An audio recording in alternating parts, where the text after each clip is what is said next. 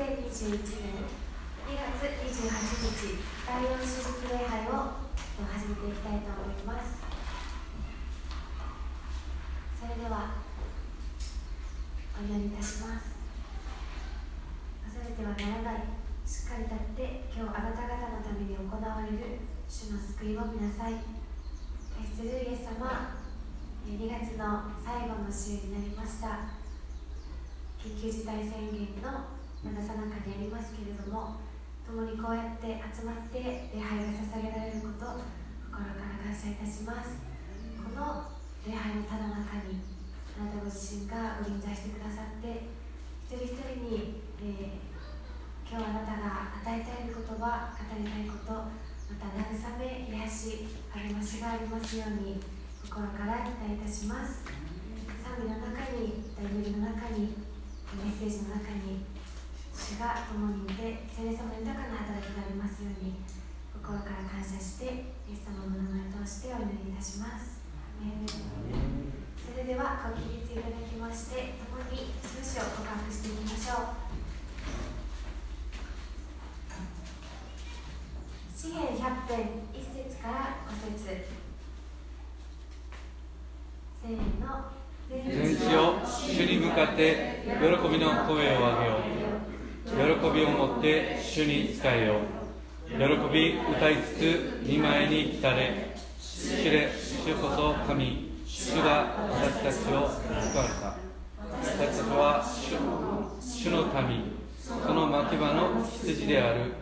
感謝しつつ主の門に。賛美しつつその大庭に入れ。主に感謝し皆を褒めたたえよ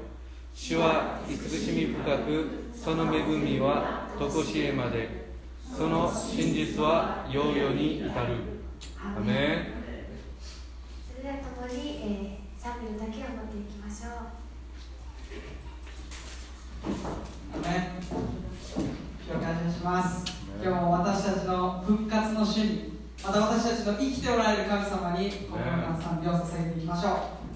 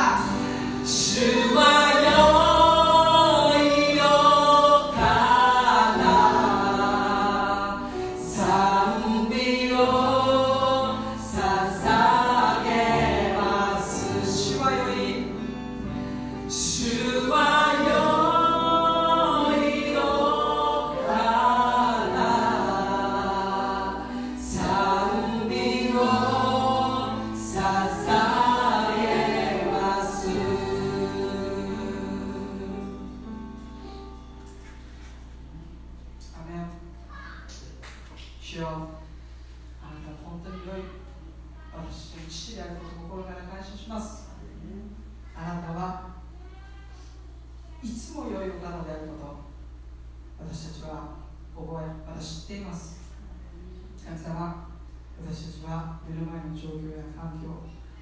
そして目の前の試練問題に目を向けあなたが良いお方であることを忘れやすい存在です。でも主よあなたは変わらないお方であることをもう一度受け止めます。主はあなたは良いお方です。あなたに目を注ぎます。主は良いお方です。私たちの日常を私たちの一生を私たちの生活のあらゆることに心を注ぎまた介入してくださる方であることを感謝します。私たちのさまざまな問題が問題に主が先立って問題を取り扱ってくださることを感謝します。そして同時に私自身も主をあらゆる取り扱ってください。子供として私たちを成長へと導いてください。主を私たちはさまざまなところを取っていきます。でもいつも良い父が私たちのそばにいてくださり私たちを見守り支え導き励まし慰めてくださることを感謝します。どうしよう。今から御言葉の時を持ちます。あなたご自身の御言葉が私たちに生きる糧として今日もまっす。ぐ届いていきますように。あなたの良い父であるあなたご自身の御言葉が私たちの人生の深くに届いていきますように。神様どうぞ。今私たちの心を開きまたあなたの御心が私たちに表されていきます。主を感謝します。あなたは最善と最高なしてくださる方であることを信じ感謝します。今日もそんなあなたに目を向け私たちはあなたを喜びあなたを礼拝しあなたを賛美し歩んでいきます。主を感謝します。イエス様の名前によってお祈りします。アメンに公開していきましょう。ください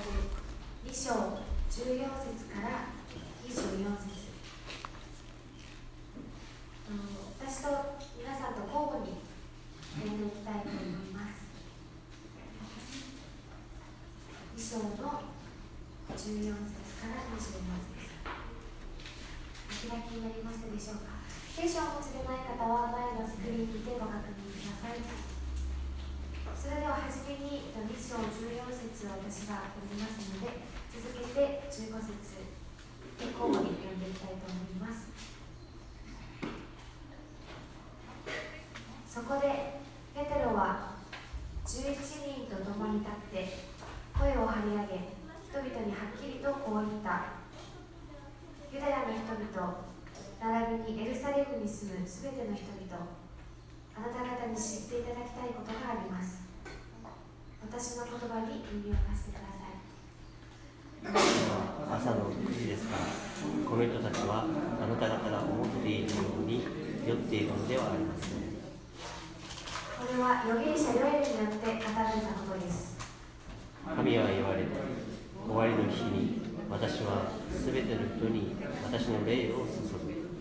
あなた方の息子や娘は預言し、青年は幻を見、老人は夢を見る。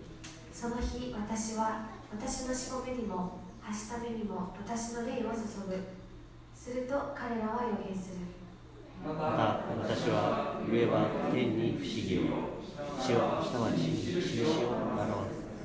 それは死と人を先ほど煙。主の大いなる輝かしい日が来る前に太陽は闇に月は地に変わるしかし、主の皆を呼び求める者は皆救われる。イスラエルの皆さんこれらの言葉を聞いてください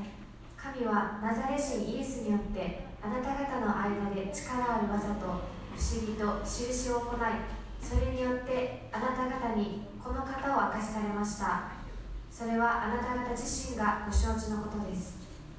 神が定めた計画と神の命によって引き渡されたこのイエスをあなた方は立法を持たない人々の手によって十字架につけて殺したのです。しかし神はイエスを死の苦しみから解き放ってよみがえらせました。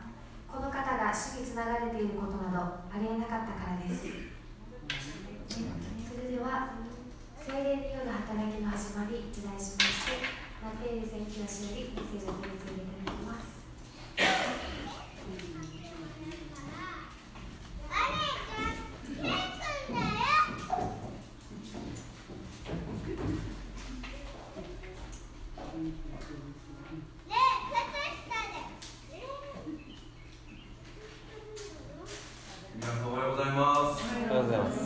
そして、えーオンラインで礼拝を捧げられる、捧げておられる、えー皆さんもおはようございます。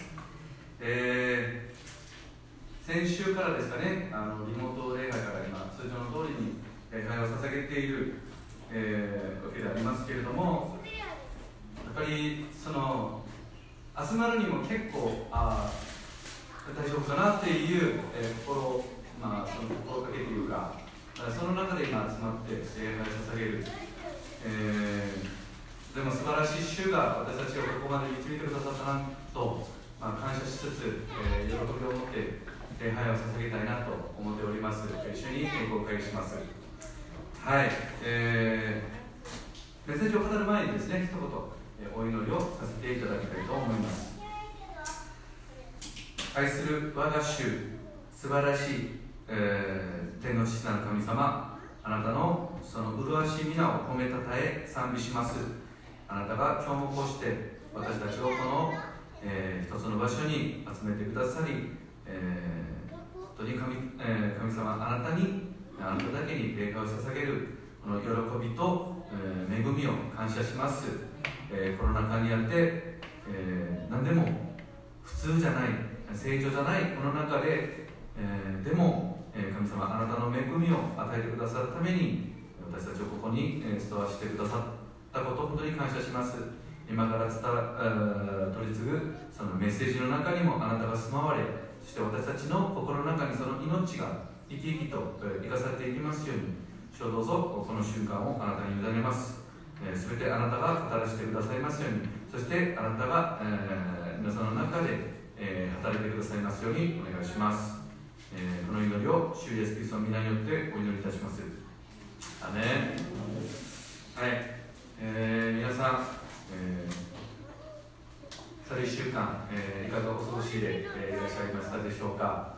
今、まあ、先ほどその祈りの中でもあったんですけれども何でもこうですね、えー以前はだからこうな何もなかった時期にはこれがもう当たり前っていうかこれは正常っていうかそのように過ごしていたのに、えー毎日皆さんもこうちょっと、まあ、苦しんで、えーまあ、頑張るというか、まあ、踏ん張るそのような中で今過ごしておられることと思います。マスクをマスクをつけないとどっかに入ることが難しいとか必ずしもこうねあの手を消毒するとか。だからいかに神様が私たちをですね。感謝な、えー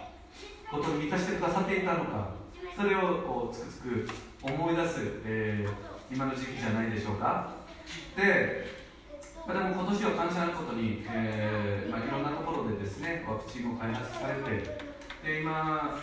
特にあの自分の母国であるその韓国ではですね治療剤が、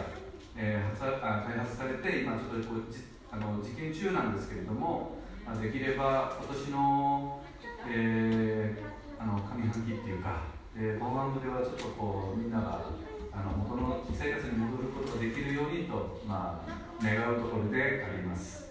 はい。そうですね。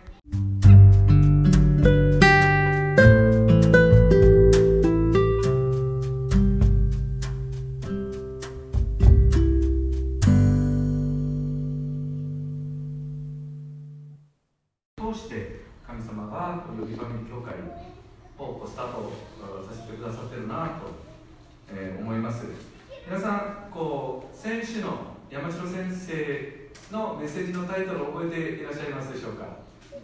あ先週のメッセージのタイトルは何だったでしょうか？新しい。新しい始まり。はい。あのそうですね。あのまあ新しい始まり。あー人の働き2章の一節からこう実際にその当時の弟子たちにも新しいことが起こったんですよね。かつてなかったことが起こって、えー新しい始まり。本当にふさわしいタイトルだったなと思いますけども私はその真似するつもりではなかったんですけども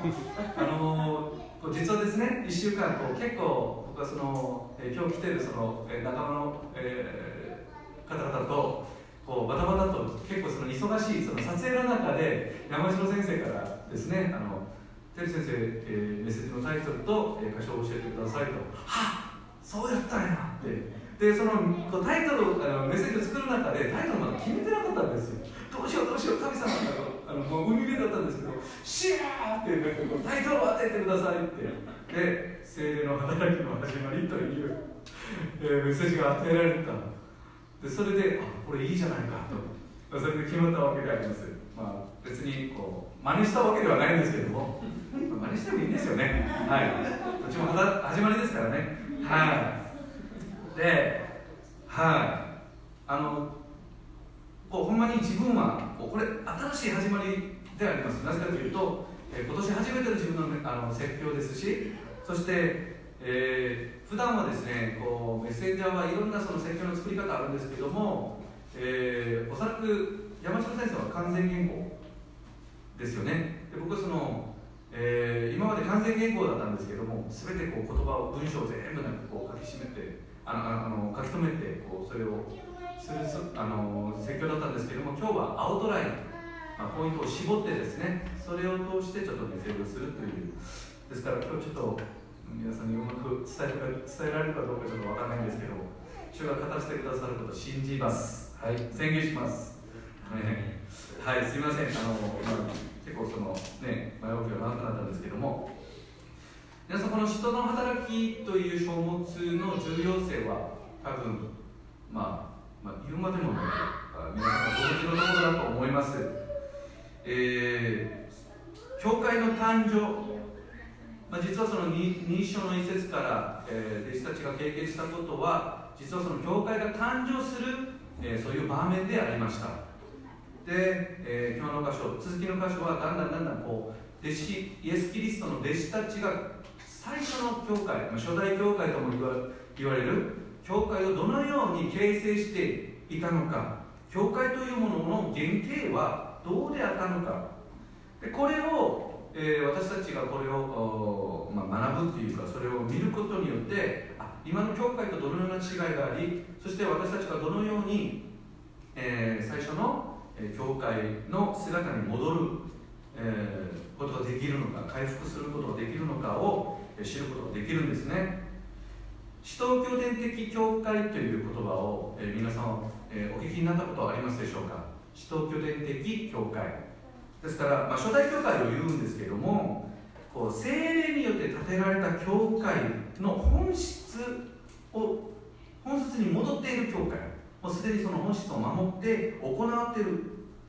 教会が使徒教伝的教会と言うんですね。でこれを使徒教伝的教会を目指すことによって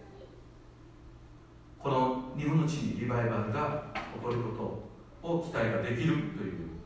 えーそのようなことであります。皆さんこう最初赤ちゃんが生まれたら、えー赤ちゃんが人間として、えーやることって何でしょう？その最初赤ちゃんが生まれたら何をするんですか？生まれたら泣く。おぎゃーっと泣くじゃないですか。おぎゃーっとこう泣くんですけどもそれがまさに聖霊のバプテスマが下った時にあのこの教会というだから教会は建物じゃないですよね。私たちがみんな教会ですから。でこの教会がおぎゃーっとこう泣いたわけであります。こうこのものの、えーその聖霊が下ってあのみんながこう各国の、言葉で異言に語ってですね。で、えー今日の箇所はですねそのおぎゃっと泣いた赤ちゃんが最初こう何をするかというとこう喋ろうとする、まあ、言葉にはならないんですけどまあまああのこう幸君がいるんですけどもみんな私たちもそのように、えー人生がスタートしました。まあまあまあ、どの国でも「えー、ま」っていう言葉を使ってこうお母さんのことを呼ぶ呼んだりするじゃないですか、まあ、とにかくあのこの「えー、しゃべろ」しゃべり始めたということが、えー今日の,、えーそのペテロの,、えーその御言葉を語るところから、まあ、そのような、えー例えができるかなと思います。はい、えー今日のメッセージのタイトル、まあ、先ほども、えー言いましたけども精霊による働きの始まりえー、として御事を取り継がせていただきたいと思います、えー今日の箇所にこう入る前にですね先週あったその、えー、一章の1節から13節までの箇所の中でちょっとだけ皆さんに、えー説明をさせていただきたいなというところがありましてですね、えーちょっとその話をしようかと思ってるんですけども実はこの弟子たちが集まったところがどこなのかっていうのが実は説がちょっといろいろあります。あのーまあ普通はこうマルコのその屋根裏部屋でみんながこう集まって、えこのようなことが起きただろうと、まあ、それが今あの結構こう全般的な、え説ではあるんですけども実はですねちょっとこの 2, せ2章を綿密に読んでみるとそれ本当にこう屋根裏部屋だったのかっていうえーそのような、えーまあ、学者たちの話があってこれは実は神殿ではなかったのかという、そういう、話があります。なぜそうなのかと言いますとあもちろんあの山城先生があのなさったそのメッセージを否定しながらこうこういうことを言ってるんじゃなくてあ皆さんにも、ちょっとこういうふうに見ることができるというその話をしておりますので、誤解をなさらないように、お願い申します。申し上げます。実はこの新海薬の聖書の中ではみんなが同じ場所に集まっていたという、えーところがあるから1章から2章にこう切り替える中で別に場所の話はなくなんかその同じ場所にあ同じ場所に集まっていたというふうになってるんですけどもでこれをですね新共同訳とか、えー読みますと一同が一つになって集まっているとというふうに書かれております。でこれを、えーギリシャ語原文で読みますとですねエサンパンテスオムエピトアウトって言ってですねあの直訳すると彼らはみんなが共にその一つのところに集まったというふうになってるんですね。だからニュアンスがちょっと似てるようでちょっと似てない。で皆さんユダヤ人にとってですねその本その本っつったらユダヤ人は何をすぐ思い出すかというともう聖書しかないんですよ。その本っつったらもう聖書。でユダヤ人にその場所って言ったら人しかないんですよ。それは神殿ですね。神殿。ですからまあいろんな、まあ、理由が後で、まあ、あるんですけどもまずその五巡節七城祭り。ユダヤ人は普通こう神殿に集まる。わけでありますね。で後に出てくるその14節でペテロがこう語る時になんか場所を移動したとか、まあ、そのような話もありませんでしたしそして41節に3000人の人々がみんな、えー、洗礼を受けた。あのこうあの話を聞いてて救われた。あ、まあ、そういう、えー、記事があります、まあ、そういうところが見ててやっぱりこうなんかそのマルコの屋根裏部屋をにいた人々のその周りに集まってなんかこう壁を壊してなんか彼らのこう話を聞いたのかなという、まあ、そういう話じゃないのでですからおそらくおそらくこれは、えー、マルコの屋根裏部屋だったっていうふうな、えー、と説があるんですけどもでもこれはなんか神殿になる神殿である可能性が高いんじゃないかっていう、えー、そのような、えー、話がありますね。あと個人的に妄想してる中で2回の屋根裏部屋と神殿このすごい出来事が起こるにふさわしい場所がどこだと思いますか皆さん？この世界各国から集まってきたユダヤ人が結局だからこれは弟子たちたちに限弟子たちに限って起こった精霊の見業じゃなくてそこに集まった全ての人々がそれの証人となる。すごいことが起きたぞって。あの連中は私たちのそれぞれのその言葉で今語ってるよという。まあそのようなんですね。はい、まあ、そういうふうに考えられるんじゃないかなという、えー、話をちょっと、えー、させていただきました。はい。やっと,、えー、ちょっと今日の、えー、その メッセージの箇所に入りますけれども皆さんこの、えー、まず14節、えー、ちょっと、え、出していただけますでしょうか。14節でこう見られる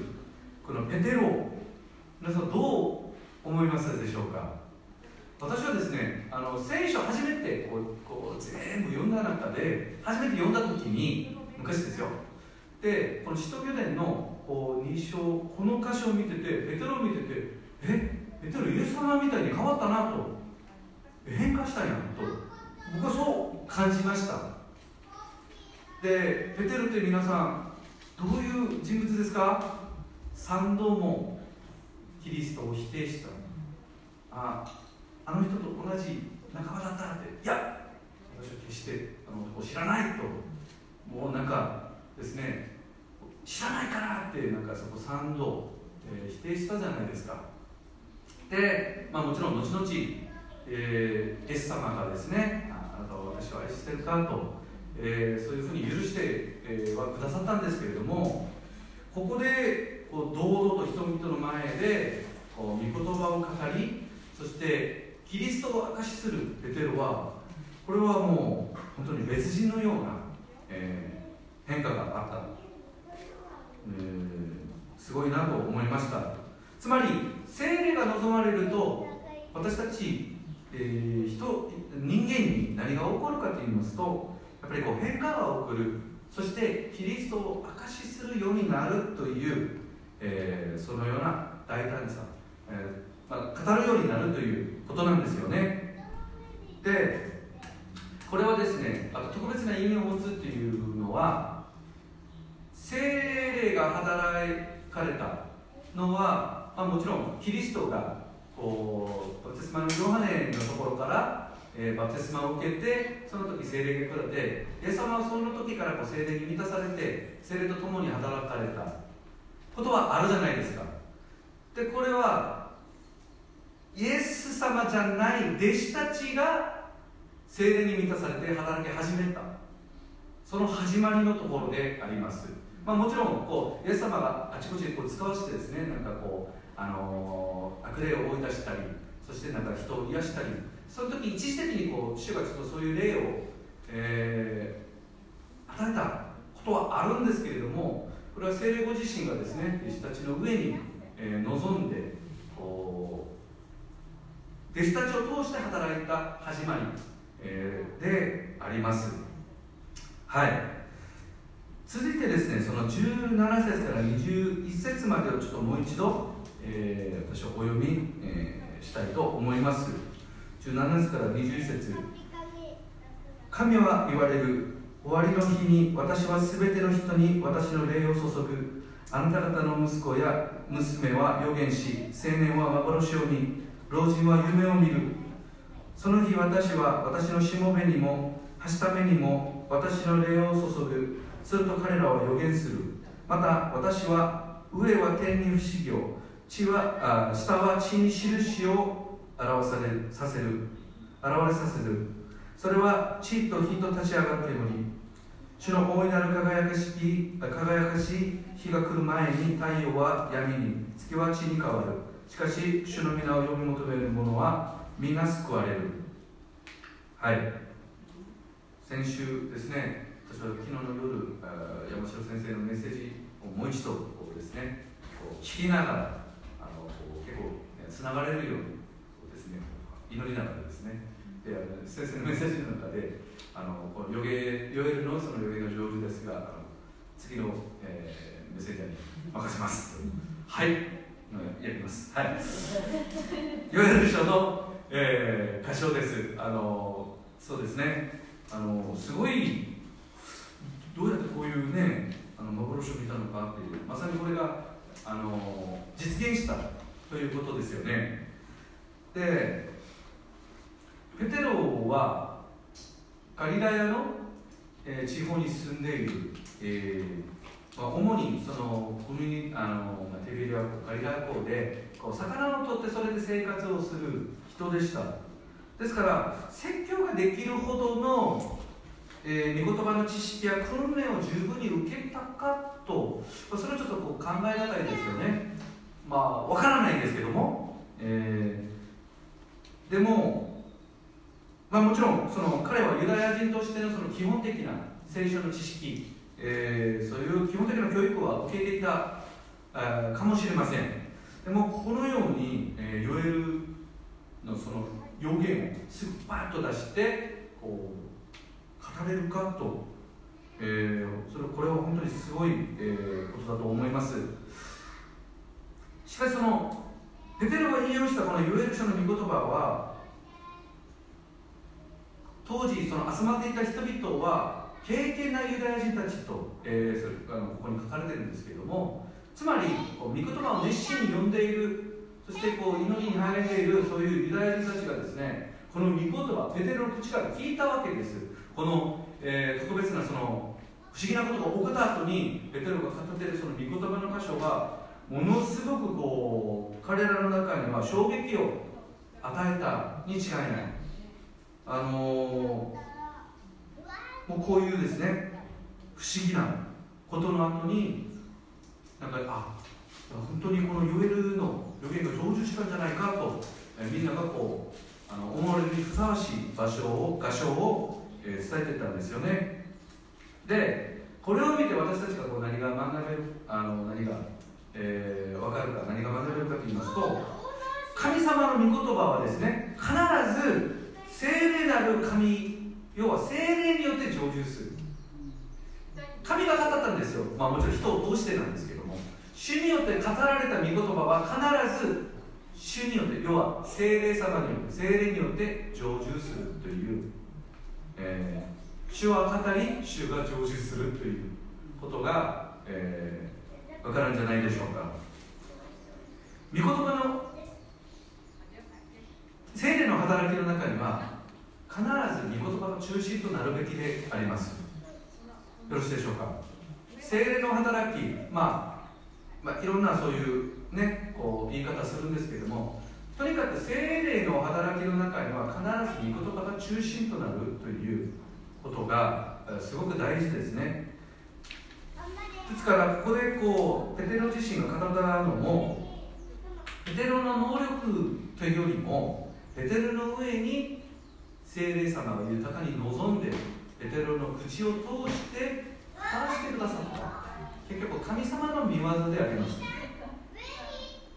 ですから何か私たちがこう時によってですね精霊によってあの働く時もえー、精霊によるその働きをするとき報酬をな、えー、されるときですね決してあ自分は特別だからとかあの何かこう特別な能力が発揮されたとかそのように、えー、勘違いしてはならないですよね。傲慢にななってはなりません。聖霊様ご自身が、えー、この教会を、えー、立て上げるために、えー、なされた見業であります。今日の私たちクリスチャンもですね徹底的に御言葉を大事にするべきでありそして聖霊ご自身に、えー、に従ってですね御霊によって働くべきで、えー、あるんじゃないでしょうか。はい。えーと、それでは、えー、次の箇所をちょっと、えー、読みたいと思います。すみませ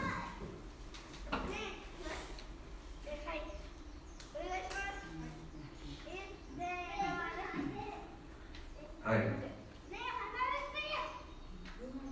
22節から24節までをお読みえしたいと思います。22節。イスラエルの皆さんこれらの言葉を聞いてください。神はナザレ人イエスによってあなた方の間で力ある技と不思議と印を行いそれによってあなた方にこの方を明かしされました。それはあなた方自身がご承知のことです。神が定めた計画と神の余地によって引き渡されたこのイエスをあなた方は立法を持たない人々の手によって十字架につけて殺したのです。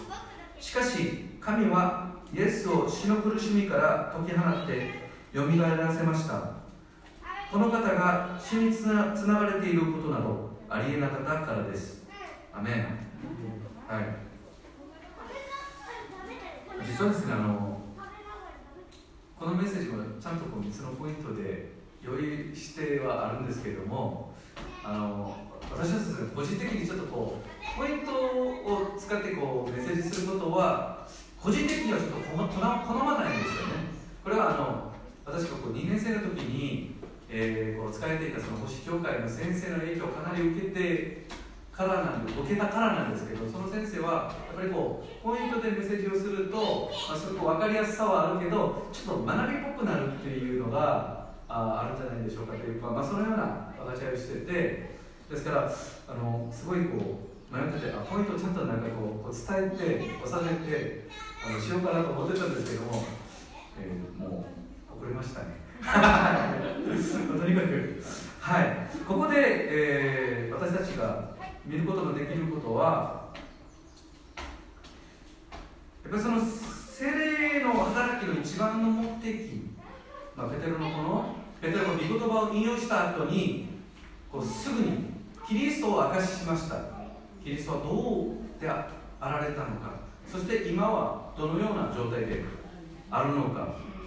それを、えー、明かししました。つまり聖霊の働きの一番の目的はですねキリストを明かしすること。はい。まあ、いろんな理由があると思います、まあ、教会を建てられる、あとその救いのためにとか、まあ、いろんなそういう、え、聖霊の目的の、あ聖霊の働きの目的がある中で、でも一番大事なその本質は、基本的に聖霊がなされるその、えー、働きの目的は、キリストを証しする、証しさせる。それが一番大きな目的と、え、言えるんですよね。精霊様だから精霊の働きの中心に、えー、私たちはこう精霊に満たされてこうやっぱり主を証しキリストを証しするようになるじゃないでしょうかですから精霊と証は突き放せないものなんですよね満たされたら主な印としてやっぱりキリストを伝えたくなる、まあ、皆さんも、まあ、経験しておられることと思います。私もですね最初こう信じた後、まあ精霊の体験、まあ、精霊のバプテスマを受けた後ですねこうなんか聖書を読んだ中でこうだんだんだんだんこうあの精霊中満になるっていうか精霊に満たされた後にこれこの素晴らしいことを伝えなきゃとその思いがですねだんだんだんだんこう湧き出る、えー、そのような経験があったんですけどもやっぱりこう精霊様はキリストが主であること私たちの主であることそして救い主であること、えー、後に来られ、え、私たちを天の国に、えー連れて行ってくださる主であることを明かしさせる、えそれが主な目的じゃ、えだと、えーえー思います、はい、あ思うんじゃなくてそれが聖霊様の役割なんですよね目的。で聖霊のよ聖霊によるその証しをするときにですね、まあ、福音を伝えるとか。で、まあ、内容はちょっと多少みんな違ったとしても一番大事なのは隠したり飾ったり、えーすること。をしないものでとにかくその証しをするときに誰が主人公であるべきでしょうか皆さん。私たちがこう証しをするときに。聖霊によって。主人公はキリストですよね。イエス様。イエス様がなされたことが現あの今日の私の生活の中でどのようなことをなしあのなされたのか。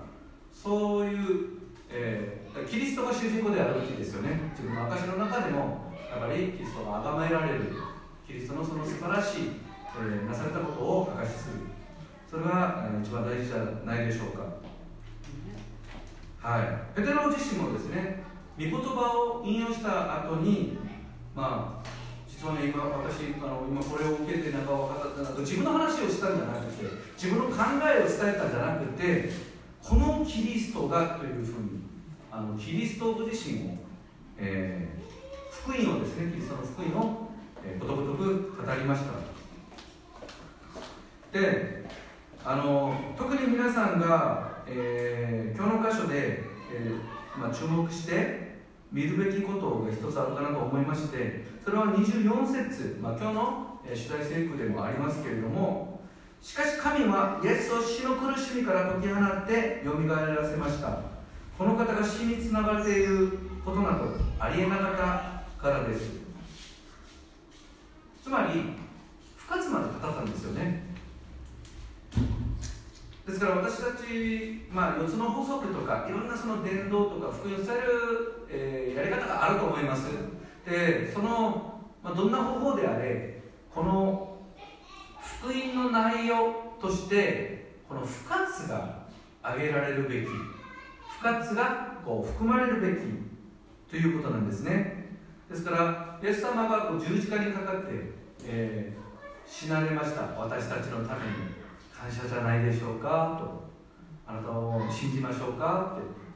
まあ、これ、まあまあ、一般的にこのここまで語ることが、えー普通かなと思いますけども。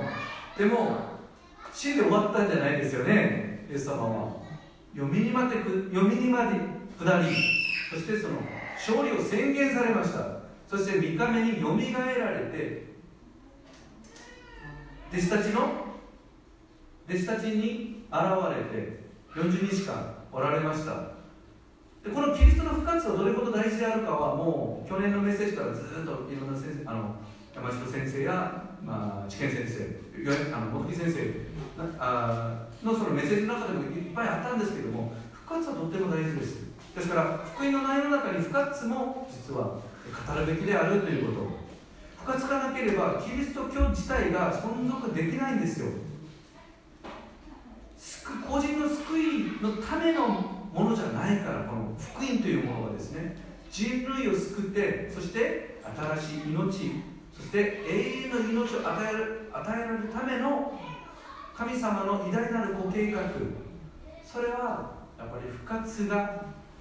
あっての話話ですので。ですから個人の救い以上の、えー素晴らしいことであるこの福音の中には、えー復活が必ず、えー語られるべきであることを皆さん、えー覚えていただきたいなと思います。はい、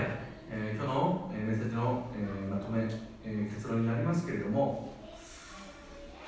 ですからこの箇所を見てて私たちがこう聖霊様が働いてくださる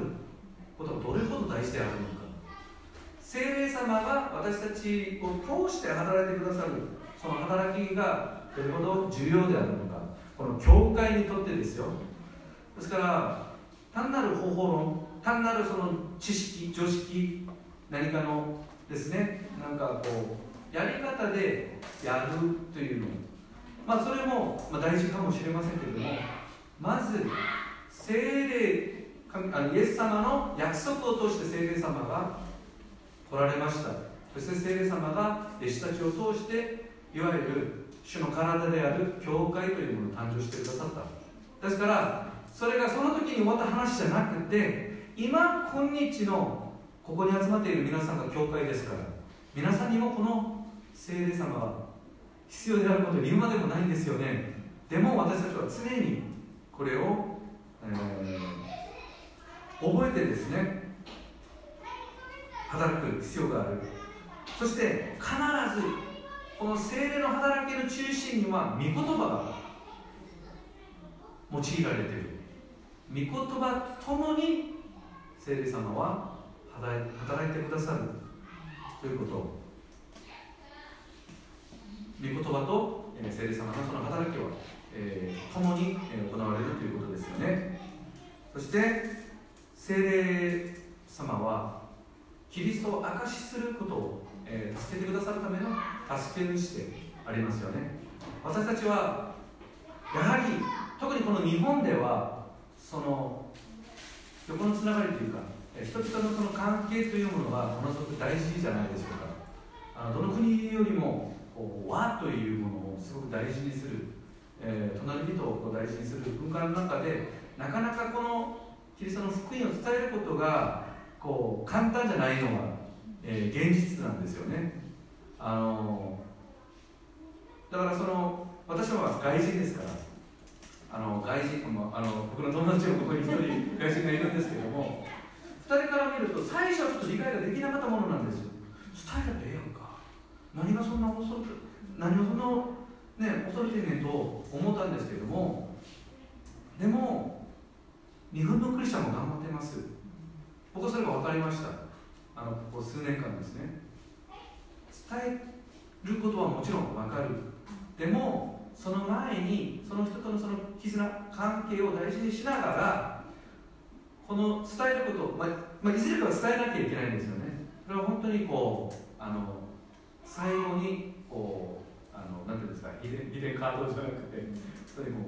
うとどめとして伝える。その前に私たちがこう満たされたら精霊に満たされたら変化が起こる。大胆になってあの私たちの生活の中にも変化が起こるじゃないですか。その証とともに私たちが御言葉を大事にして本当にこう伝える時にはベテルのように大胆に伝えることが大事じゃないでしょうか。ですから皆さん、えー、私たちも本当にこう神様があ私たち自身はどうであっても主ご自身が働いてくださるようにそして主と共に生と共に働けるように祈っていきましょう。そして、えー、聖霊に聖霊に、えー、聖霊様に頼ってですね、えー、キリストの福音を証しする。今コロナの中で、まあ、家族たちと今共にいる時間が、えーまあ、長くなっていることと思いますけれどもまあまあ、初っ端からあのこういう話をすることは難しいかもしれません。でも何かこう神様がそういう、えー、タイミングを与えてくださるというかその時には本当にキリストがなされたこと、まあ、別に、あの、ちょっとこうね内容を隠したり飾ったりする必要もありません。あのありのままに、えー、自分になされあの主がなされたことを大体ね証しするあの御言葉にはこのような約束が、えー、記されておりますと。そのように証しする、えー、皆さんとなりますように主イエスキリストの皆を通して皆さんを祝福しお祈りいたします。一言お祈り、えー、いたします。